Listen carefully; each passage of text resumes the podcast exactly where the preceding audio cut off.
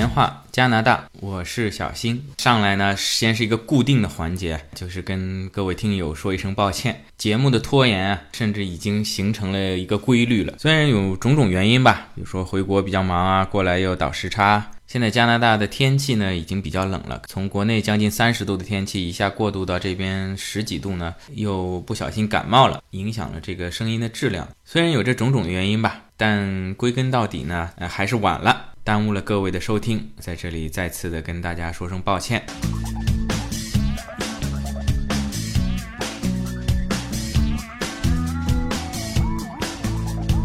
针对上一期节目啊，就是带这个宝宝坐飞机，再做一些补充吧。听过上一期节目，有听我讲过，如果带小宝宝坐飞机呢，这个儿童安全座椅呢是可以托运的。我当时是说呢，在换登机牌的地方呢。这个加航的员工呢，会给我一个大塑料袋，然后呢，安全座椅会通过不同的安检通道进去。而在上海浦东机场这边领出来的时候呢，呃，它是会跟其他行李一块儿从这个行李的传送带上出来。那么我想这个东西算我是比较有经验了呢，就有点大意了。那这次呢？反方向，从浦东机场回加拿大蒙特利尔呢，同样是加拿大航空公司呢，这个情况呢又有所不同，所以我在这里呢也想跟大家说一下，这个我的经验啊，也仅供参考。每个航空公司跟每个机场可能呢都会多多少少有些不同。就拿我这次从上海回蒙特利尔来说吧，中间是在多伦多转机，在上海浦东机场换登机牌的时候呢，首先这个安全座椅不用通过另外的安检通道去托运，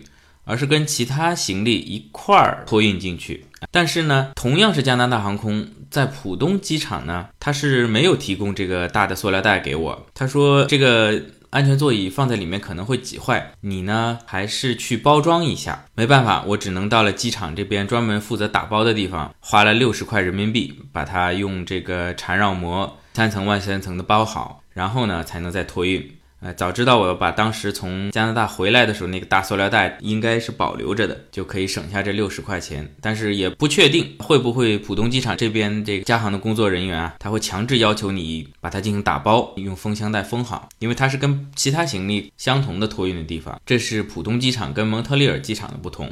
那么这次我是在多伦多转，就意味着呢要从多伦多入加拿大的海关，那行李呢要从多伦多机场把它拿出来，然后重新再托运到从多伦多飞往蒙特利尔的飞机上。那么在多伦多机场取这个儿童安全座椅呢，又跟咱们的浦东机场不一样了。呃，在这个行李的传送带上呢，我是把我们其他的几件行李一一的把它拿到放在行李车上，但是这个安全座椅呢是左等也不来，右等也不来。还好，我后面一班飞机我预留了充足的时间，当中有三个小时的时间换成下一班飞机。但是这个安全座椅始终没有到，我也没办法，因为到了蒙特利尔这边坐车回家的时候呢，根据这边的加拿大的法律呢，这个安全座椅是强制的，所以没有这个，我们一家三口还是没办法回家。于是呢，我只能是排着长队到这个失物招领的地方呢去询问。等排到了我呢。他说你少了什么东西？我说我一个儿童安全座椅找不到了。然后我给他看我登机牌上的这个行李票。他说哦，他说这个安全座椅啊，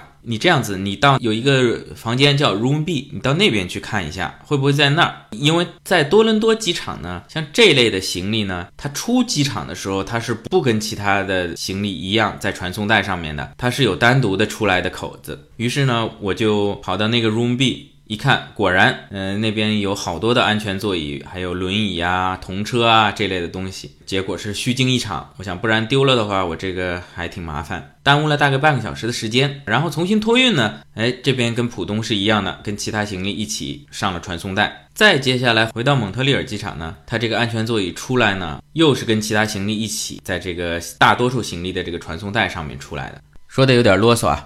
因为不同的航空公司、不同的机场都存在不同的操作方式。简单的总结一下三点：第一，儿童汽车安全座椅是可以带上飞机一起跟宝宝旅行的。虽然航空公司对行李的限制尺寸来讲，有些安车安全座椅是超了，但是仍然是可以托运的。第二呢，您在托运的时候呢，最好自己事先把它稍微用塑料袋也好啊，缠绕膜也好包装一下。呃，有的机场会提供，有的不提供。为了避免产生额外的费用呢，您自己先包一下。那第三呢，就是您在取行李的时候，如果这个安全座椅啊没有跟其他行李一起从这个传送带上出来的话呢，您可以在这个行李大厅周围的一些房间找一下，它会有专门的针对这种特殊的超标行李的房间来寄放这些。啊，开始正式话题，说什么呢？之前有位网友啊给我留言说，就介绍一下加拿大的风土人情就好了，不要老是鼓吹移民。其实我也是挺冤枉的。有听过我所有整个专辑的朋友，咱们知道我我对加拿大基本上是五五开吧。我并没有建议呃大家过来移民加拿大。加拿大这个国家呢，有人过来待着比较适应，也有人呢觉得比国内差远了。那么这一期呢，刚好我也回了一次国，又切身感受了一下咱们中国的高速发展，就再讲一讲中加两国的不同，咱们深刻的扒一扒加拿大的黑材料，省得老是说我像某些节目一样老是鼓吹移民。移民到底适不适合您呢？加拿大适不适合您呢？您自己分析，独立思考吧。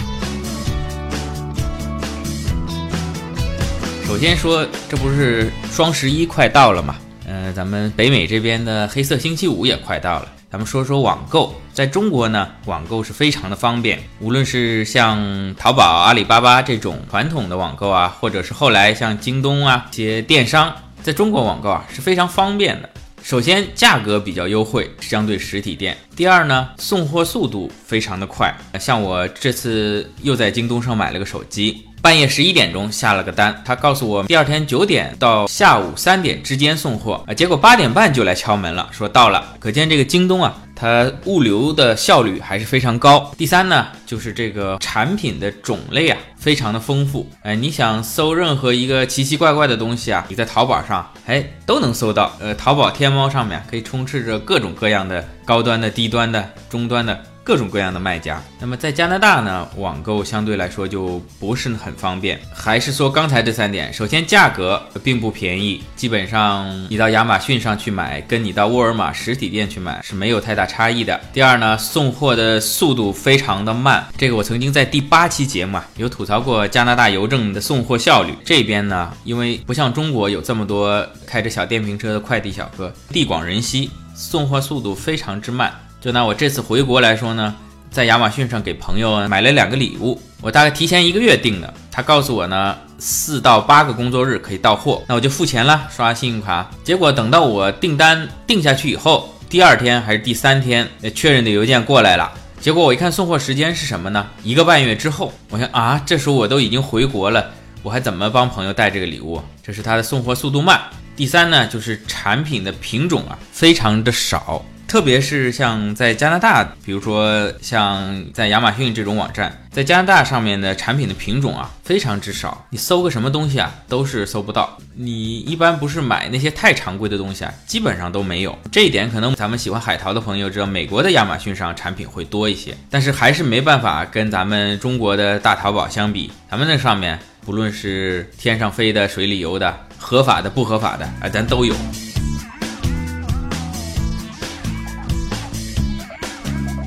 再说电信，之前也讲过，加拿大这边呢，通讯费用呢比较贵，而且呢信号还不好，特别是地铁里面，别说上网，两 G 信号也没有。而咱们中国呢这边呢，不但价格便宜，而且这个网络信号啊覆盖非常广。这次回国已经是到处都有这个四 G 的信号啊，速度非常的快。而且这次我回上海，跟之前最大的不同呢。就是发现啊，咱们这个地铁里啊，不光是有手机信号，而且啊，很多条线都覆盖了这个免费的 WiFi。有的时候我想上网查个东西没流量的呢，我就往地铁站里面一下，哎，就有免费的 WiFi 可以连上。再就是医疗，咱们在媒体上可以看到说中国啊看病难、看病贵，呃，但其实呢，您真正到了加拿大、到了国外，您就知道了，中国呢是看病贵，加拿大呢才是看病难。呃，在中国啊，医保呢可能是覆盖基本的一些国产药啊，一些基本的医疗，涉及到进口的药啊，或者比较先进的治疗呢。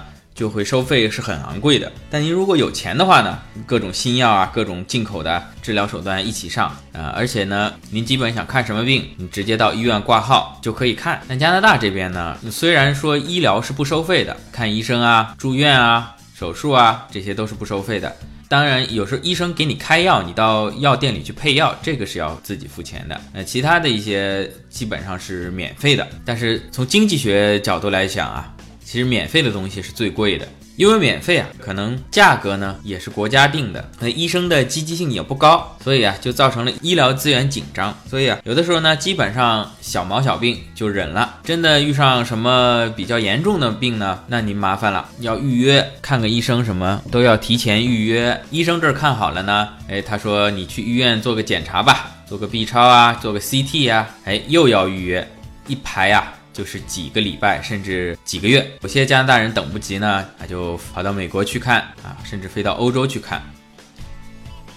再说金融吧，咱们国内呢，基本上这个银行，咱们去开个户都是免费的。好像现在有极少数几家银行啊，我像工商银行，它一些小额账户啊，它是有管理费的，每个月是两块钱人民币。但在加拿大这边的银行账户啊，基本上都是要收费的。除非你在他的账户里存比较多的钱，成为他的 VIP，不然呢，每个月都要收管理费，而且这个费用呢，相对来说也是比较昂贵的。之前我在蒙特利尔银行开的账户呢，如果你没有存满一千五百加元在他的账户上，如果你少于这个的话呢，那么每月的手续费呢，就是四加元。大概要合人民币二十多块钱，贵了中国呃不止十倍。而且你说咱们国内，你说去银行开个户，办张借记卡，直接到柜台上就可以办。你在加拿大这边呢，开户也要预约啊，甚至有些银行你还有熟人推荐你去，你之前没有朋友同学在他们银行开户的，你直接去办，他不给你办。这这是储蓄账户。那信用卡呢？呃，在加拿大这边就更更难了。在加拿大这边，相对来说啊，比国内就比较难申请，他要审核你之前的信用。这对于我们留学生啊，或者是新移民来说啊，这简直就是个悖论。因为你去银行审核，他说你刚到没有信用，不给你办信用卡。那你说我怎么累积信用呢？哎，他说你有信用卡，每次刷卡然后还款就能累积信用，这简直就变成一个死循环。那解决这种问题的方法呢，就是说现在这家银行存一千块钱的押金。打个比方说，然后呢，他给你一千块钱额度的信用卡，而且你这张卡你持有多长时间，你这一千块钱的押金你就要存多长时间。也就是说，您刷了卡，比如说刷了一千，您还的时候，您还不能用这一千还，你要另外再拿出您其他账户里的钱去还。即便是这样啊。即便这样，还是有可能被拒。我就有一次，就存了一千块钱押金去审批，竟然也被拒绝了。后来连银行这边自己接待的人员也比较惊讶，他连声跟我说对不起，他说我我再重新帮你申请一下。我说算了，不要不要了。在中国呢，办信用卡相对就容易太多了，都不用去银行，随便哪个商场 mall 里面就都有这种摆摊的办卡人员，你到了那儿拿身份证。或者拿你之前的信用卡，马上就可以办卡，还有小礼品送。而且啊，他一个代理人员啊，可以同时办四五家银行的信用卡。我就碰到这样，我比如跑过去，他说您要不要办这个招商银行信用卡？我说我有招商银行啊。他说那你你这样吧，我给你办一个民生银行的。我说呃，民生我也有了，之前因为拿小礼品也办过了。呃，他说那那我再给你办个广发。我说，嗯，那广发我我我太太有了，我我也我们家也不用办了。这样子，您哪个银行卡没有，我给你办。就是说，他一个代理人员啊，可以是几家通的，而且您填表呢，您只要填一张表，其他的呢，他负责帮你抄到其他表格上，最终您签个字，哎，这卡就都纷纷寄到家里了。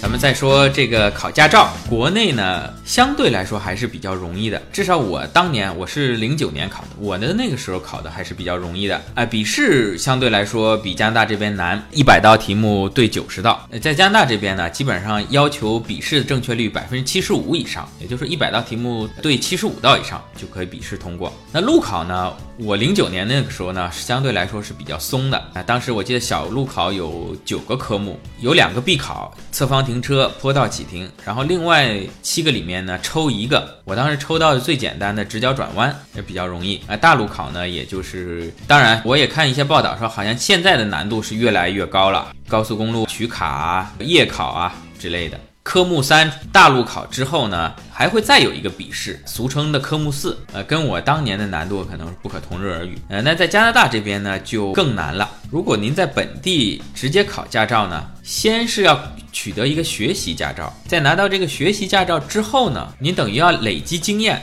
要过一年之后才能再参加正式驾照的考试。也就是说，我开的再好，他不给你提前考，他一定要你累积这个。一年的时间，在这一年您拿学习驾照的时候呢，每次开车旁边必须做一个有正式驾照的人来监督指导。而实际情况是你很难找到一个人每天陪着你开嘛。那么在我所在的魁北克省呢，还是加拿大考驾照相对来说容易的一个地方。它笔试之后的路考相对来说考官是比较松的，而且啊，您先拿学习驾照，一年以后呢考正式驾照。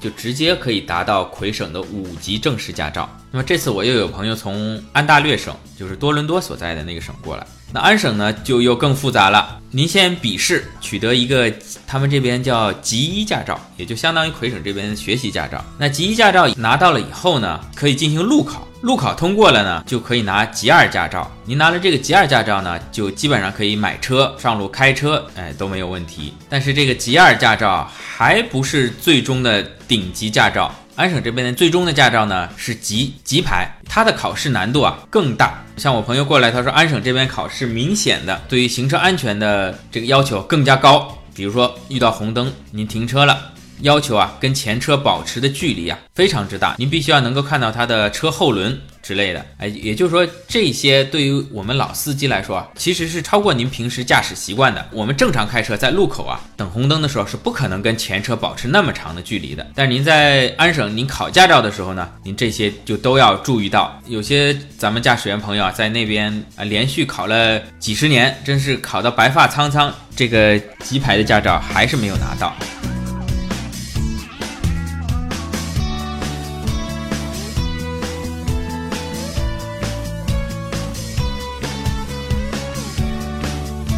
咱们再说打电话，在欧美国家，电话留言是一件非常普遍的事情，而在咱们中国啊，大家原来比较喜欢用短信啊，那现在基本上就用微信了。如果对方不方便接听的时候呢，或者在开车啊，或者没有接到的话呢，我们通常会短信跟对方说大概有一个什么事情，哎，请您有空的时候看一下。而在加拿大这边呢，多数都是留言，这点呢，让咱们这个英语不太好的人啊，就非常头疼，因为您如果接到一个电话，尽管对方说的英语。你听不太懂，但是你可以不断的问他呀，啊，你可以说你能不能说慢一点啊？哎，刚才这句是什么意思？你能不能换一个简单点的单词，再重新给我说一遍？呃，然后我把我的意思跟对方说一下，让对方说 yes 还是 no？哎，你可以是一个交流互动，听不懂你可以多多说两遍。而这边呢，而电话留言呢？他也不知道你的英语水平怎么样，那他就巴拉巴拉巴拉，呃，快速的说一遍。而且特别像我这个手机，我我都想把这功能关掉。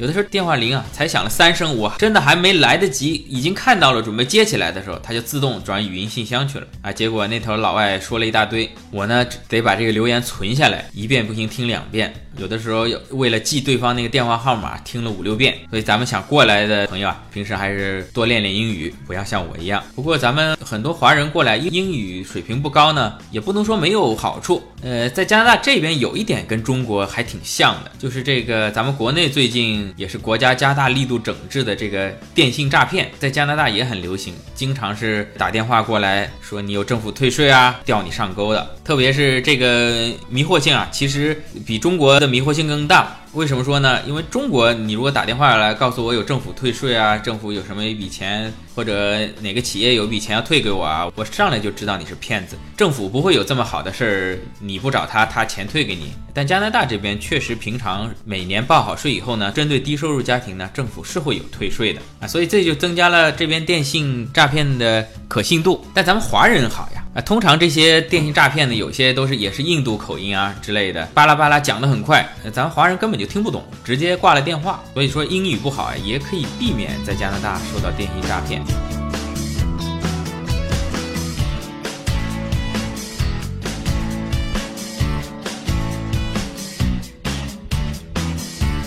再说咱们平常家里用的水啊、电啊、煤气啊。水费呢，在魁北克省这边是相对比较便宜的，一年四十五块钱啊，不计流量的。呃，加拿大的自来水呢，呃，理论上是可以直接饮用的，它出厂的标准还是比较高的。但实际上呢，因为像蒙特利尔、多伦多啊这些大城市啊，因为城市的历史呢也时间比较长了，输水的管道呢相对来说也比较老化了，而且有些技术在当年认为是可以的，金属的水管那。根据现在的科技发展呢，觉得这个里面可能会有会有水中会含一些有害物质，所以这边本地人呢，基本上也会或者是买纯净水喝，或者在家里另外装一个过滤器。而咱们中国人呢，过来呢，除了净水之外呢，还要买个水壶烧开水。嗯，在国内呢，我记得我小的时候呢，也曾经是喝过自来水，也没什么问题。现在是更加不敢喝了，因为中国的水源污染啊，除了空气污染、土壤污染以外，水源的污染啊也是比较严重。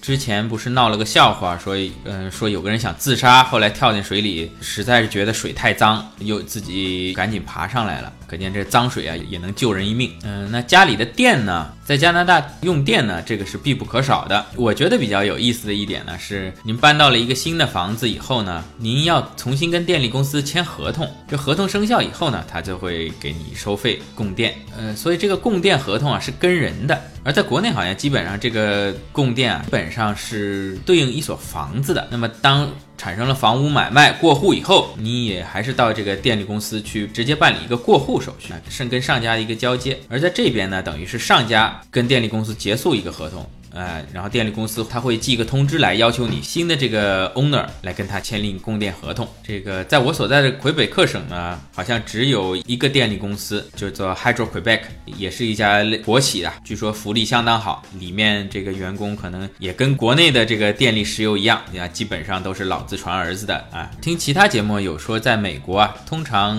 你在一个城市啊，一个街区啊，会有两家或甚至两家以上的电力公司可以选择，还是。存在一定的竞争关系，我不知道加拿大其他地方，就是安省啊，或者是温哥华那边啊，有没有的选，还是也都是属于国企垄断的。呃，我知道安省好像有一个比较大的电力公司叫 Hydro One，是不是也是一家垄断？再说燃气，哎，咱们国内基本上只要盖房子，都会有天然气到户。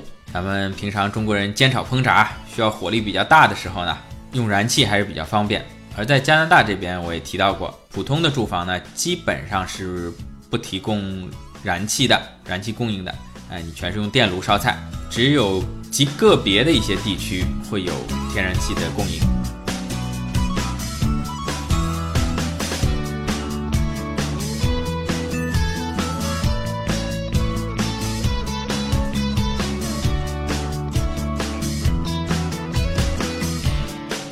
还有啊，就是在北美，因为对版权的重视啊，造成你看什么东西都要收费。你说咱在国内看个美剧，除了那些不让引进、不让你看的，只要能看的，那您打开个优酷啊。爱奇艺啊，腾讯视频啊，除了那些不能看的，只要能看的，咱都免费看。即便有一些要收费的，像之前那个什么呃日的后裔啊，什么这些，您只要出很少的钱买个会员，哎，您也就能看。而在北美这边啊，电视的收费啊是相当贵。您看个什么片子，哎，这都是收费频道。您不收费的，哎，您就看看新闻，像什么体育比赛、奥运会、NBA 都要收费。而且啊，您还不是说您买了个体育频道，您就一直看。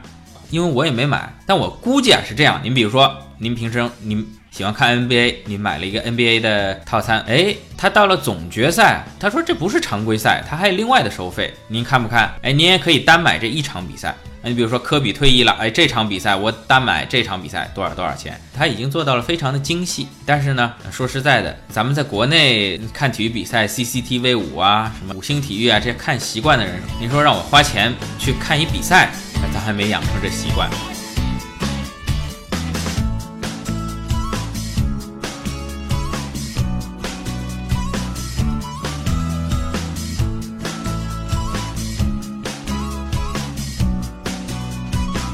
呃，再有一就是一些小东西，在加拿大呢还是比较贵的，在国内便宜。刚好前两天有个朋友说马上要过来了。嗯，要过来读书，说家里人说要买些什么东西，呃，有人说加拿大东西贵，有人有的人觉得加拿大便宜，呃，他问我究竟先买些什么东西？怎么说呢？简单的说，就是这边的一些小东西啊，在中国便宜的东西啊，在这边呢。都相对来说比较贵，而在中国比较昂贵的这些东西呢，哎，在这边呢相对来说呢比中国便宜。我举个一例子，就拿买衣服来说，您比如说您平常喜欢拿的包都是 LV。阿尼玛这些牌子，那您肯定是到国外，当然欧洲、日本可能会更便宜。嗯，在加拿大这边毕竟还要加税啊，而且它也是进口的，但肯定呢是比中国要便宜一些。那您如果说是中等档次的啊，有品牌的，比如说耐克、阿迪达这些牌子，那么在加拿大呢可能会略微比中国便宜一些。但中国你买的时候，有的时候商家呃会打折啊，什么买两百送一百啊，返券啊什么这些加上呢，也不见得就加拿大肯定便宜。可能是相当吧，而您如果买这些没牌子的，哎，甚至说是淘宝上咱们仿的，哎，那肯定是国内便宜。你就说这边你买双鞋，您就没牌子，很差的，你怎么也得三十加元吧？那么再加上税，换上汇率，最起码得两百块钱。那您在中国，您如果说您到普通的这个市场，您不是什么名牌，要求也不是太高的话，您五十到一百也能买到一双质量还可以的。运动鞋当然是没有品牌，质量也基本还算过得硬。我再举个例子，您说，您比如说买把伞的话，这边呢，您随便到沃尔玛去买把伞都要十几块加元，加上税，哎，那合人民币也得七八十块钱。而这七八十块钱的伞呢，它质量其实也很一般，基本上都是 Made in China。你赶上风大的天呢，也要坏。而在国内呢。我在上海经常碰到这种场景：你早上上班坐地铁，等到地铁站出来的时候呢，哎呀，突然下雨了。这时候啊，地铁站出口处啊就会聚集了一些小贩，在叫卖着五块钱一把、十块钱一把。就卖伞，虽然这个伞啊质量也比较低劣，但您至少便宜啊！您撑个一次两次、三次五次的，毕竟下雨的天数不是那么多嘛。您从地铁站门口撑到单位啊也足够了。您再好一点，到店里去买一把相对质量上乘一点的伞，我估计也就三五十块啊。肯定是比加拿大要便宜。还有咱们就是呃这些电子产品啊，什么汽车用的上导航仪啊、车载记录仪啊这些东西啊，呃手机之间的配件啊，我就看到有留学生过来，呃光那 iPhone 的套子就带了好几十个啊，除了自己换着用，还可以卖点给同学。嗯，在在国内你淘宝上呃基本上十块钱左右可以买到还不错的，呃好一点的二十块钱。你在这边你在这边肯定要十几二十块钱加元啊。而且还加税，之前节目也都多多少少提过。您要是买这是高端大气上档次的，那您到加拿大这边买会比国内多多少少便宜一些。但是您如果是经济实惠型的，那还是您国内多带点。